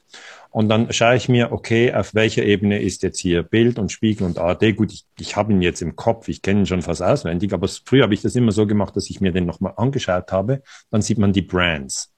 Also die einzelnen, das Spiegel mit dem S oder die FAZ mit dem schwarzen FAZ oder die ARD, äh, jeder kennt das. Und dann habe ich mir gesagt, okay, das ist diese Position, die ist hier NATO-konform, heißt das. Und dann gehe ich auf die andere Seite und sage, okay, welche Medien kritisieren das? Dann muss ich NATO-kritische Medien haben. Dann nehme ich also RT Deutsch oder dann nehme, nehme ich ähm, äh, Sputnik, das ist auch russisch. Und, und, die Russen haben ja mit Assad zusammengearbeitet, damit er nicht gestürzt wird. Ja, und die Amerikaner wollten Assad stürzen. Das wusste ich ja vom Hintergrund her. Aber dann wollte ich sehen, ja, wie, wie wird das jetzt dargestellt? Dann nehme ich noch Nachdenkseiten, dann nehme ich Infosperber, dann nehme ich KenFM, dann nehme ich nur Visa, dann nehme ich also andere Quellen, die auf dem äh, Spektrum äh, auf der anderen Seite liegen. Aber ich gehe dort rein und das ist dann immer das Wichtigste, dass ich die gleiche Frage habe. Also ich lasse mich da nicht, oh, das ist auch noch ein spannendes Thema, sondern ich will wissen, hat Assad Giftgas eingesetzt, ja oder nein? Und dann nach einem gewissen Moment komme ich zum Punkt, ah, es geht um die, die Organisation für, für Chemiewaffen, die die Sache untersucht. Ah, okay, dann muss man das mal anschauen. Und dann merke ich, bei dieser Organisation gibt es Whistleblower, die sagen, ja, die Berichte wurden manipuliert. Und dann, dann grabe ich mich so in den Kaninchenbaum rein und das ist ein Medienverhalten, das sehr untypisch ist, weil das braucht so viel Zeit. Also ja. das macht einfach kein normaler Mensch. Das macht niemand. Aber ich, ich mache ja das als Beruf. Ich, ich stehe um acht Uhr auf, dann bin ich im Büro bis sechs eigentlich und, und, und in diesen Stunden lese ich. Ich mache gar nichts anderes. Ich lese einfach die ganze Zeit. Und wenn mich etwas interessiert, gehe ich da ganz tief rein und da verfliegen die Stunden. Da ist es auch oft so, dass ich denke, oh, drei Uhr, du hast das Mittagessen verpasst, weil es mich so interessiert, weil ich so tief drin bin, dass ich dann sage, okay, egal, ich, ich, ich brauche auch kein Mittagessen heute. Dann aber, wenn ich abends um sechs nach Hause komme, komme ich so rein. Das Erste, was irgendwo rumliegt, haue ich mir dann rein, sehr unbewusst.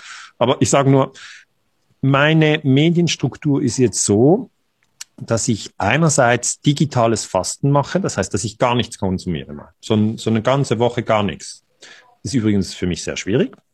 Ich glaube übrigens für viele. Also nichts posten, nichts lesen äh, und dann so, ja, vielleicht doch ein Buch, darf nicht ein Buch? Ja, nein, jetzt auch kein Buch. Okay. Und dann kommt so ein bisschen eine Neugier in mir auf. Ja, aber irgendwo, da liegt noch eine Zeitung, ah, könnt ihr die lesen und so. Und dann muss ich mich wirklich zurückhalten. Ah, aber hier Netflix, können Sie ja das, können Sie so kurz anschauen. Nein, lassen. Oder hier noch ein, ein bisschen Musik. Nein, gar nicht. Einfach wirklich alle Medien systematisch wegtun. Und dann komme ich so auf Entzug. Ja, das ist wirklich Fasten. Das ist wirklich so, dann freue ich mich dann, wenn ich dann ein Buch nach einer Woche wieder nehmen kann.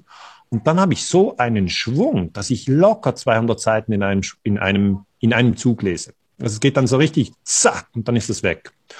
Und dann meine Medienstruktur ist auch so, ich lese nur Sachbücher. Also meine Frau sagt, warum liest du immer nur Sachbücher? Ja, ich lese nur Sachbücher.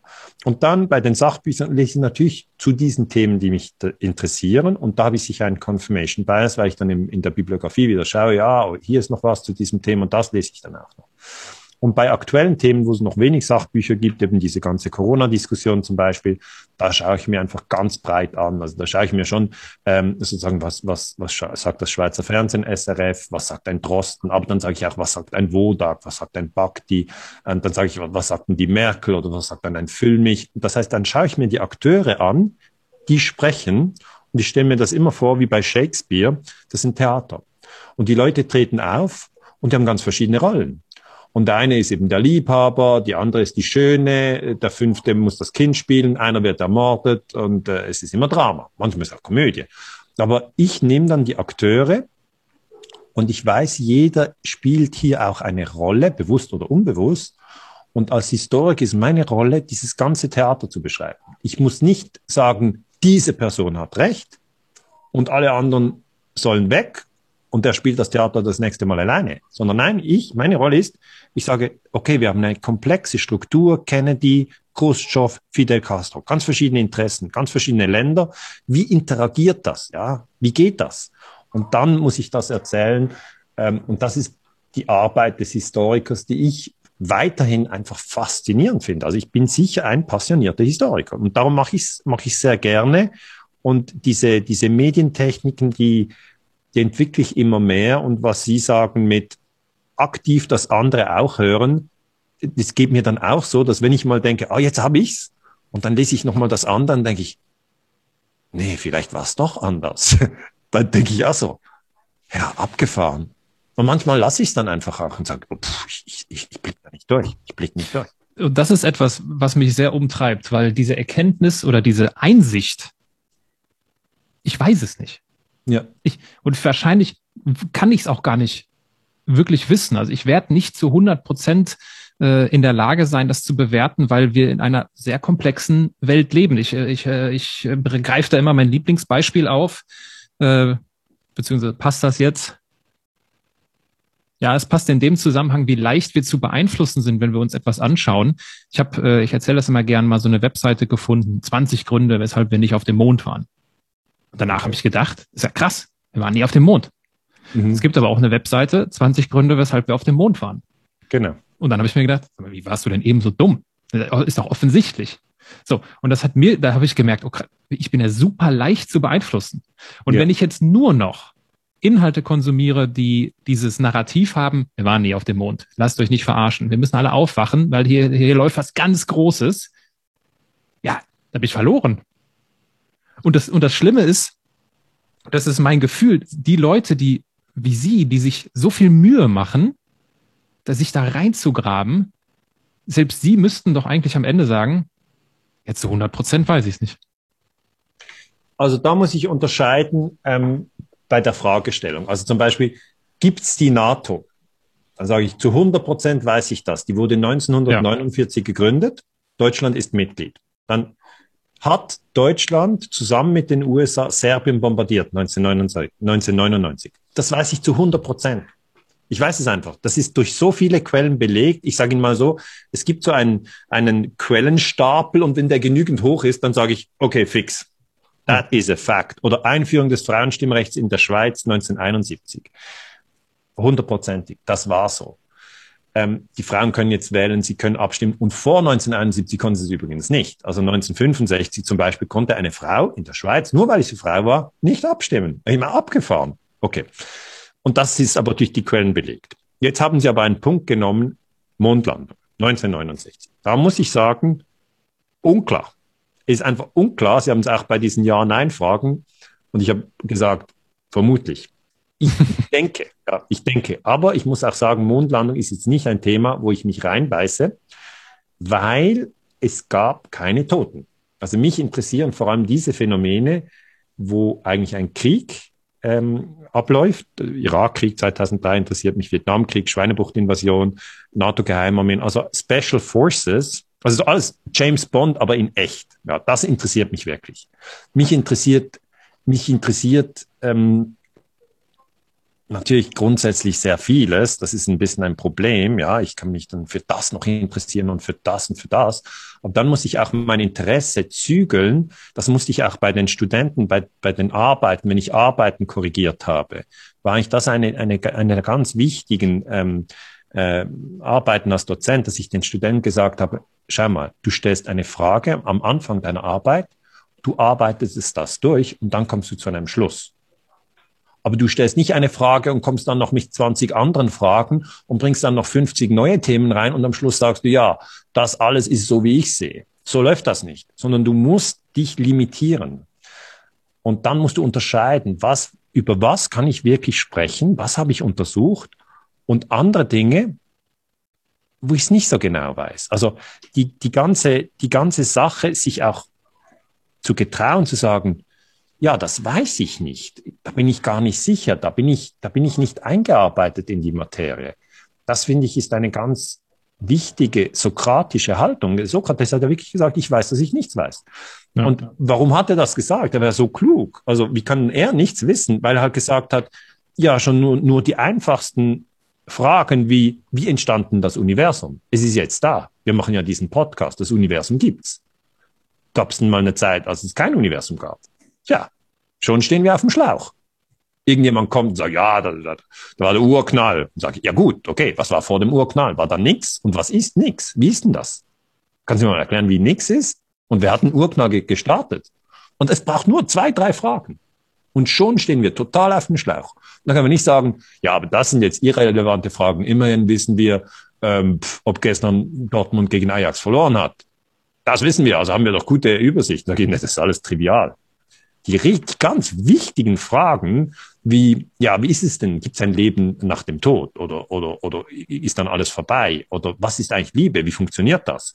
Also, es gibt so grundlegende Fragen, wo wir eigentlich am Schluss total demütig sind und sagen, äh, ich bin jetzt hier, ich habe ein paar Dinge gelesen, aber ich habe auch keine Ahnung. Also, was, ja, ja. was, was passiert hinter den nächsten Sternen, ja? Wir sind ja. hier in unserem Sonnensystem, aber es gibt Milliarden von Sonnen. Also, was ist da los? Was, ich schaue in den Sternenhimmel und denke immer, okay, den Irakkrieg hast du ziemlich gut untersucht, aber sonst, also, was weißt du über das Universum? Ich habe einen Freund, einen Professor, der ist sehr ähm, in, ja, in Astronomie bewandert. Und dann haben wir einfach bei, beim Wandern, wir sind gerne wandern gegangen im Schwarzwald, Rainer Hoffmann, und er hat mir einfach ein bisschen über die Dimensionen erzählt, über das Universum. Es, es, es, es, es bricht einem die Hirnwindungen raus. Das sind Milliarden von Milliarden von Milliarden. Es, es ist so, äh, zum Glück kenne ich mich in Basel aus. Also es ist so ein bisschen, man merkt plötzlich, das alles ist so groß und so unfassbar, dass man und da bin ich ganz bei Ihnen, dass man vermutlich demütig sein muss und sagen, ja, über gewisse Themen haben wir ein, ein Wissen, da haben wir Facts, ja. Es ist tatsächlich so, dass Berlin die Hauptstadt von Deutschland ist, darüber muss man nicht streiten. Aber dann gibt es eine zweite Kategorie äh, von Fragen, wo wir nichts wissen oder wo wir ja uns einfach unterhalten können, aber niemand hat wirklich die Antwort. Ja, und vielleicht hilft solch eine Haltung ja auch dabei, weniger zu streiten. Also ja. äh, ne, weniger diesen Grabenkampf zu führen, den wir ja, Sie sprechen das ja auch an, gerade vor allem in der, in der heutigen Zeit sehr intensiv, sehr ehrgeizig führen. Und ähm, also der, diesen, diesen, diesen Graben zuzuschütten, gibt es ein, eine gute Technik aus der Kommunikationswissenschaft, die heißt, man soll sagen, du hast teilweise recht. also wenn man in einem Streit ist und deine sagen, man muss unbedingt impfen und der andere sagt, man darf auf keinen Fall impfen, dann ist es wertvoll, wenn beide sich sagen, du hast teilweise recht. Und ich habe das, ich habe das von Thich Nhat das ist nicht von mir, das ist ein buddhistischer Mönch, hat den Vietnamkrieg erle erlebt etc. Und ich habe das wie viele gute Dinge mit meiner Frau herausgefunden. Ich, ich habe irgendwie den Rasen gemäht und ich habe den Rasen halt gerne richtig, richtig, ja, sauber gemäht, ja. Und dann ist sie gekommen und hat gesagt, ja, aber hier sind sehr wertvolle Blumen. Kannst du hier vielleicht äh, äh, einen Kreis rummähen, das nicht wegmähen? Habe ich gesagt, ja, kein Problem, Schatz, mache ich. Aber dann hat sie gesagt, ja, und hier hat es auch noch sehr wertvolle Blumen. Und, und, und hier und hier und hier. Schluss war das für mich ein Labyrinth. Ich wusste gar nicht mehr, wo darf ich mähen, wo kann ich nicht mehr mähen. Und dann habe ich mich total aufgeregt. Und sie hat sich auch aufgeregt, weil sie gesagt hat, ja, kann man da nicht mal paar Blumen stehen lassen und ich habe gesagt, ja, wie kannst du mir sozusagen in die Hand fahren, wenn ich eigentlich was tun will und so weiter. Also war, hatten wir uns gestritten. Und dann habe ich mich an diesen Satz erinnert. Und habe ich gesagt, ja, du hast teilweise recht. So im Sinn von, ja, ist ja auch eine gute Idee, Blumen zu schützen. Und, und sie hat danach gesagt, ja, du hast auch teilweise recht. So im Sinn von, ja, ist ja auch doof, deine macht etwas und der andere sagt, halt, hier nicht und hier nicht und hier nicht und hier nicht. Ja, das so, so kann man ja auch keine, keine Arbeit machen. Und ich, ich, ich habe den Satz selber eingesetzt und ich ähm, finde es jetzt in der Corona-Diskussion sehr, sehr wichtig, dass wir den immer wieder einsetzen. Ich setze ihn selber immer wieder ein. Und, und, wenn man, wenn man spürt, dass man das, ah, dass man richtig Mühe hat, das zu sagen, dann kann man aus Entspannung sich sagen, man muss ja nicht sagen, wie viel Prozent. man kann sagen, du hast teilweise recht und man denkt, Maximum zwei Prozent. Wo, ähm, eine Brücke, es bleibt eine Brücke wo ich zu 100 Prozent recht habe, äh, ist, dass wir nicht über alle Themen heute sprechen können, über die ich sprechen will. Was ich aber definitiv noch ansprechen möchte, ist zwei Sachen. Erstmal schulde ich Ihnen noch unsere zweite Gemeinsamkeit, Herr Ganser. Ja, bitte, ja. Die zweite Gemeinsamkeit ist, dass ich auch Pfarrerssohn bin. Ah, und, äh, ja, wir, wir, wir, teilen also die, äh, ja, das Weltbild wahrscheinlich auch zu dem großen Teil, mit dem wir aufgewachsen sind und den auch vielleicht damit einhergehenden Diskussionen an der einen oder anderen Stelle. Und ja. Sie haben da ja, Sie haben da, ich weiß, dass Ihr, Ihr, Ihr Vater vor einigen Jahren verstorben ist und deswegen will ich da jetzt auch nicht irgendwie unhöflich sein ähm, und da irgendwie jetzt groß, groß nachhaken. Ich könnte mir vorstellen, dass es nicht immer die leichtesten Diskussionen waren, die Sie ja, Äh, mit Ihrem Vater äh, dis, äh, hatten. Sie haben, ich halt will vor allem das Thema Religionskriege, das war nicht einfach. Ja, der Historiker Thema, gegen den Theologe. Das, ja, aber so, wir hatten ein sehr, sehr gutes Verhältnis. So eine wertschätzende, liebevolle Beziehung, aber es war einfach beim Thema Religionskriege, habe ich gesagt, du, also das mit, du sollst nicht töten, das, das macht nicht so viel Sinn, ne? Ja, kommt nicht hin. Verraten einfach. Ähm, wir hatten schon häufiger das, das Stichwort Angst und ähm, da liegt mir sehr auf dem Herzen, also Sie sehen ja die Menschheitsfamilie. Sie ja. sehen ihre Themen, sie sehen ihre Berufung, sie sehen, ich, ich will da aufklären, ich muss da aufklären. Ähm, machen Sie, machen Sie anderen Leuten Angst mit dem, was Sie tun? Ich hoffe nicht. Also ich hoffe nicht. Gewisse Leute wollen natürlich, dass gewisse Dinge nicht aufgedeckt werden und die haben dann vielleicht Angst. Aber ich kann es nicht sagen. Also ich hoffe das nicht. Ist, also, ich, auf jeden Fall die, die, die Menschen, die meine Bücher lesen und die meine Vorträge hören, sagen, nein, das macht ihnen gar keine Angst. Die sagen, ich sehne mich nach, nach diesen Zusammenhängen. Ich wusste immer, dass es in der Politik nicht darum geht, in irgendeinem Land zu helfen. Man geht nicht nach Vietnam und hilft und dann wirft man Napalm auf Kinder. Das ist ja keine, keine gerade schöne Art, einem Menschen zu begegnen. Aber ich wusste nicht, was da im Golf von Tonkin passiert ist 1964 mit dem USS Maddox und was Johnson dann gesagt hat. Und überhaupt, ich wusste auch nicht, was der nationale Sicherheitsrat in den USA ist. Und ich wusste nicht, dass die New York Times sogar darüber gelogen hat. Und Sie können das alles so gut erklären und das, das freut mich. Dafür möchte ich danken. Das sind Feedbacks, die ich viel erhalte weil ich, ich frage dann die Leute nach dem Vortrag, hat, hat, hat Ihnen das jetzt Angst gemacht und oder hat sie das irgendwie hat sie das irgendwie ja negativ beeinflusst. Die, die Leute sagen eigentlich, nein, es ist, es ist manchmal schmerzhaft. Man würde lieber glauben, ähm, alle Kriege sind, ähm, um zu helfen und die Medien lügen uns nie an. Aber ähm, es ist besser, das mal, mal so an einzelnen Beispielen halt auch wirklich durchzuarbeiten und dann zu erkennen, es gibt Kriegslügen. Ja, es gibt Kriegslügen. Viele, leider. Nur ist es ja ein Unterschied, ob die Menschen rausgehen und ich kann das, möchte ich an der Stelle ganz ausdrücklich sagen, nicht beurteilen. Ich habe noch keinen, leider noch keinen Vortrag von Ihnen live gehört. Ähm, jetzt, ich zähle es YouTube, die YouTube-Universität. Ich lade Sie gerne ein. Sie bekommen gerne ein gratis ich, ich komme auch gerne vorbei. Es ist ja ein Unterschied, ob ich rausgehe und ich, ich, ich mache, ich versuche das ganz einfach zu machen. Ist das ein Plus oder ist das ein Minus?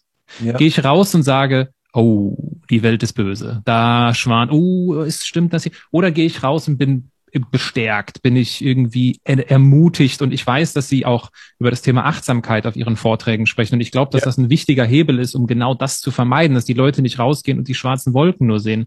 Ja. Ich, ich glaube, dass das eine Riesengefahr ist und wenn ich ein Buch von Eckart Tolle lese, habe ich danach keine schwarzen Wolken. Da, ja. da, da blühe ich auf, da gehe ich auf, da will ich das Leben entdecken und gestalten. Und ich habe häufig bei diesen ganzen ähm, alternativen Medien, so möchte ich sie jetzt mal alle in eine Schublade stecken und hoffe, ich tue damit keinem Unrecht, das Problem, dass, ich, dass die Leute mit einem Minus zurückgelassen werden. Mit einer schwarzen welche, Wolke. Welche, Welche Brands meinen Sie jetzt? Meinen Sie jetzt äh, Rubicon, KenFM? Nee, ich mag, ja, das ist, finde ich sehr gut, dass Sie dann äh, zu Recht, äh, zu Recht nachfragen, weil ich nehme gerade alle in Geiselhaft. Und äh, also alles, was so, ja, ich auch bei KenFM oder ich würde gerne mal mit Ken Jebsen persönlich darüber sprechen, weil ich mittlerweile auch mitbekommen habe, dass er das nämlich auch verstanden hat. Dass er sagt, okay, ja. wir müssen mehr, wir müssen mehr ermutigen, wir müssen mehr Lösungen aufzeigen. Genau. Weil das ist das, was mich immer gestört hat, dieses, es mag ja sein, dass das jetzt zu Recht kritisiert wird. Es mag auch sein, dass ihr teilweise recht habt. Nur lasst mich doch nicht zurück mit diesem, oh, die Welt ist böse. Ja, Sie wissen, also was ich ist, meine. Ja, ich weiß genau, was Sie meinen, weil das hat mich lange beschäftigt. Ich habe in den in den ersten, also ich habe jetzt schon mehr als 800 Vorträge gehalten. Ich zähle die auch, oder ich bin ich bin von von Sternzeichen Jungfrau. Ich bin sehr akribisch. Dann mache ich wieder, wie viele Vorträge hast du in diesem Jahr gehalten? Weil mein Ziel ist halt auch möglichst viele Vorträge zu halten und dann sterbe ich wieder und dann war's das. Aber das ist wirklich, ich mache jetzt diese Arbeit und das wird gezählt, ja. So im Sinn von, hast du das auch gemacht, ja. Rausgehen, äh, in den Zug sitzen, die Arbeit machen, die gemacht werden muss. Und ähm, in den ersten Vorträgen habe ich nie über Achtsamkeit gesprochen, sondern ich habe nur über äußere Phänomene gesprochen. Ich habe über diesen Krieg und jenen Krieg und diese Zeitung, die gelogen hatten und diesen, diesen Politiker, die, der gelogen hat. Und dann waren die Leute ziemlich platt. Ja, haben sie gesagt, ja, ich wusste ja, dass gelogen wird. Ich wusste ja, dass Krieg falsch ist. Ich weiß nicht, ich ging nicht in den Vortrag und war eigentlich ein begeisterter Kriegsbefürworter und jetzt, tschüss, bin ich aber sehr überrascht, dass Krieg ja was Schlechtes ist, sondern das wissen die Leute. Krieg ist schlecht. Das wissen sie. Aber was jetzt mich bedrückt, das so das Feedback, ist, dass du das so genau dargelegt hast, dass ich mich echt erschlagen fühle. Und bei mir, und das waren dann einzelne Gespräche, hatte immer wieder Freunde auch bei den Vorträgen, und die haben mir dann gesagt, bei mir entsteht schon ein bisschen das, das, das Bild, der Mensch ist schlecht. Also wenn er das so macht, ich hätte es nicht gedacht, aber du hast es jetzt bewiesen. Also, boah. Und da habe ich gedacht, nein, okay, das, das will ich gar nicht. Ich will ja nicht sagen, der Mensch, so, wir sind 7,8 Milliarden Menschen in 193 Staaten, also es gibt der Mensch nicht, alle sind unterschiedlich. Aber ich sage nur, das will ich nicht. Und dann habe ich angefangen, immer am Schluss, das sind eigentlich die letzten, der Vortrag ist 60 oder 90 Minuten in der Regel. Kann auch mal zwei Stunden gehen, wenn ich da so voll in Fahrt bin, aber immer am Schluss darauf hinzuweisen, Achtsamkeit. Und Achtsamkeit bedeutet, dass wir erkennen, dass zum Beispiel in der Natur sehr viel Symmetrie da ist. Also eine Schneeflocke zum Beispiel. Dann zeige ich eine Schneeflocke und sage, schauen Sie mal die Schneeflocke an. Die ist doch jetzt perfekt, oder? Oder schauen Sie dieses Schneckenhaus an. Das ist ja perfekt. Wer hat denn das gemacht? Also wir müssen scheinbar gar nichts machen. Die Dinge sind geordnet im Universum. Sie können nach Hause gehen, sich hinlegen, alles ist gut. Es gibt Ordnung im Universum. Muss man gar nicht spirituell, muss man gar nicht religiös sehen, sondern einfach empirisch. Es gibt Ordnung und die haben wir nicht hergestellt. Also gehen Sie nach Hause, legen Sie sich aufs Bett, entspannen Sie sich. Die Bäume wachsen ohne ihr Zutun. Sie müssen nicht daran ziehen. Und die Blumen sind schön, ohne dass Sie die anmalen. Die Dinge sind perfekt. Und das ist natürlich eine widersprüchliche Aussage, weil einerseits sage ich, es gibt Kriege und das können wir so nicht hinnehmen. Und andererseits sage ich, das Universum ist in perfekter Ordnung. Sie müssen gar nichts tun. Und in diesem Spannungsfeld baue ich eigentlich dann sozusagen meine, meine Kernaussage auf. Das heißt, wir leben in dieser Dualität. Es wird immer so sein. Es wird immer so sein. Also auch wenn ich gestorben bin, wird es noch Kriege geben. Es ist nicht so, dass ich jetzt die Vorträge halte und dann sind die Kriege vorbei. Ähm, und es ist auch nicht so, dass irgendjemand die Ordnung zerstören kann, nur weil wir uns jetzt extrem streiten über die Impfung oder über die Masken oder über den Lockdown. Sondern die Ordnung ist viel größer. Und das heißt, ich möchte das beides mitgeben, weil ich mag es auch nicht so sehr, was ich manchmal in spirituellen Gruppen oder religiösen Gruppen sehe, ist, dass alle sagen, ja, Gott hat alles perfekt geordnet und darum lieben wir uns als Brüder und Schwester. Weil dann sitze ich da und denke, echt jetzt? Gleichzeitig exportieren wir im Moment gerade Rüstungsgüter. Der Irak wird bombardiert. Dort hat man depleted Uranium eingesetzt. Depleted Uranium führt zu Krebs. Übrigens, der Afghanistan-Krieg, der basiert auf Lügen. Also, was ist das jetzt hier für eine Nummer? So im Sinn von, liebe Gemeinde, alles ist gut. Also, ja. nein, es ist nicht alles gut. Aber es ist auch nicht alles schlecht. Wie soll ich sagen? Also das, was Sie hier beschreiben, ist, geht wirklich ganz tief. Äh, es geht ans Menschenbild.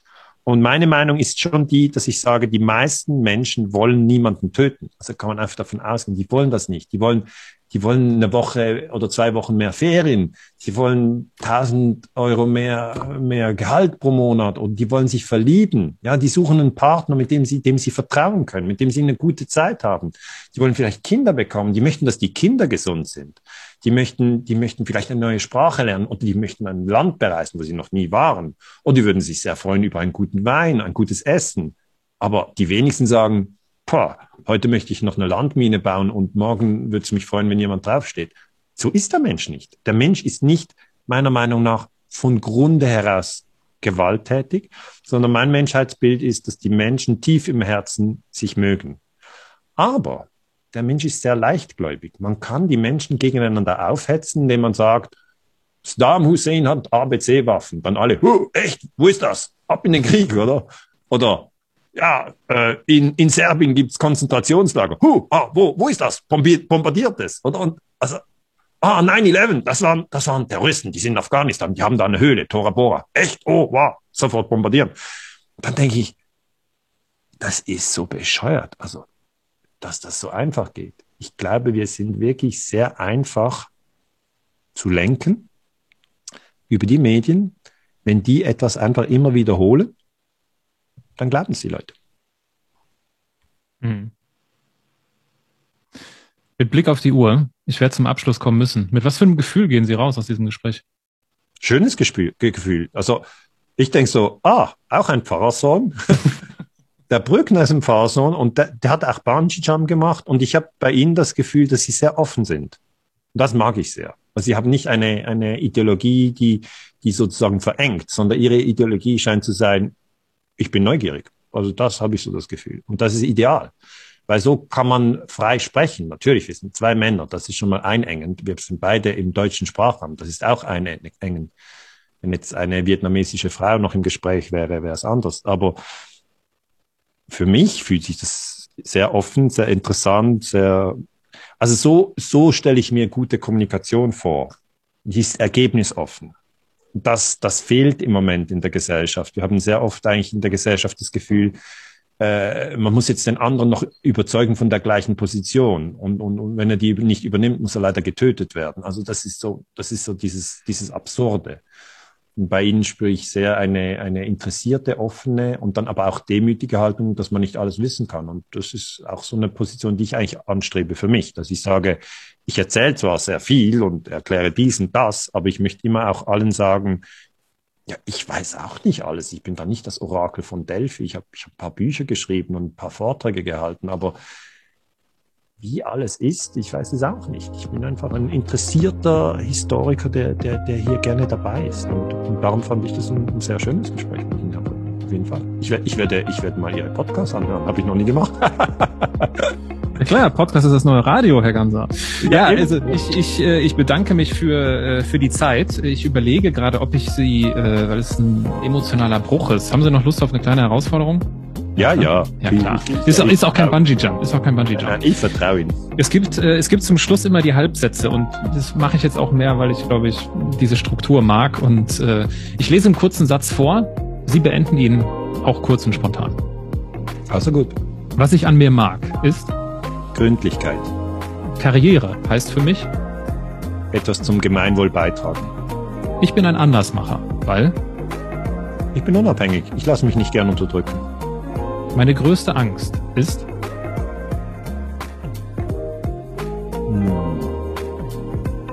Ich habe nicht so große Ängste. Doch, dass den Kindern was passiert. Was Schlechtes. Was Kinder für ein gelungenes Leben lernen sollten, ist? Sich an Mut, Liebe und Wahrheit zu orientieren. Alles andere ist egal. Wenn ich jemandem den Andersmacher Award verleihen müsste, dann? Ja, dem Aaron Brückner, der einen guten Award. Der macht einen guten Podcast. Also es ist mal wichtig, der öffnet die, den Blick. Ja. Auf jeden Fall. Award nehme ich an. Äh, Herr Ganser, es war mir eine Freude. Ja. Es war, ein, es war mir ein Fest. Ich schicke einen ganz herzlichen Gruß in äh, meine geliebte Schweiz. Wahrscheinlich ja. gerade nach Basel. Ne? Ja, genau. Deswegen ein lieber Gruß nach Basel. Ja, vielen Dank für das schöne Gespräch. Ich habe mich sehr gefreut.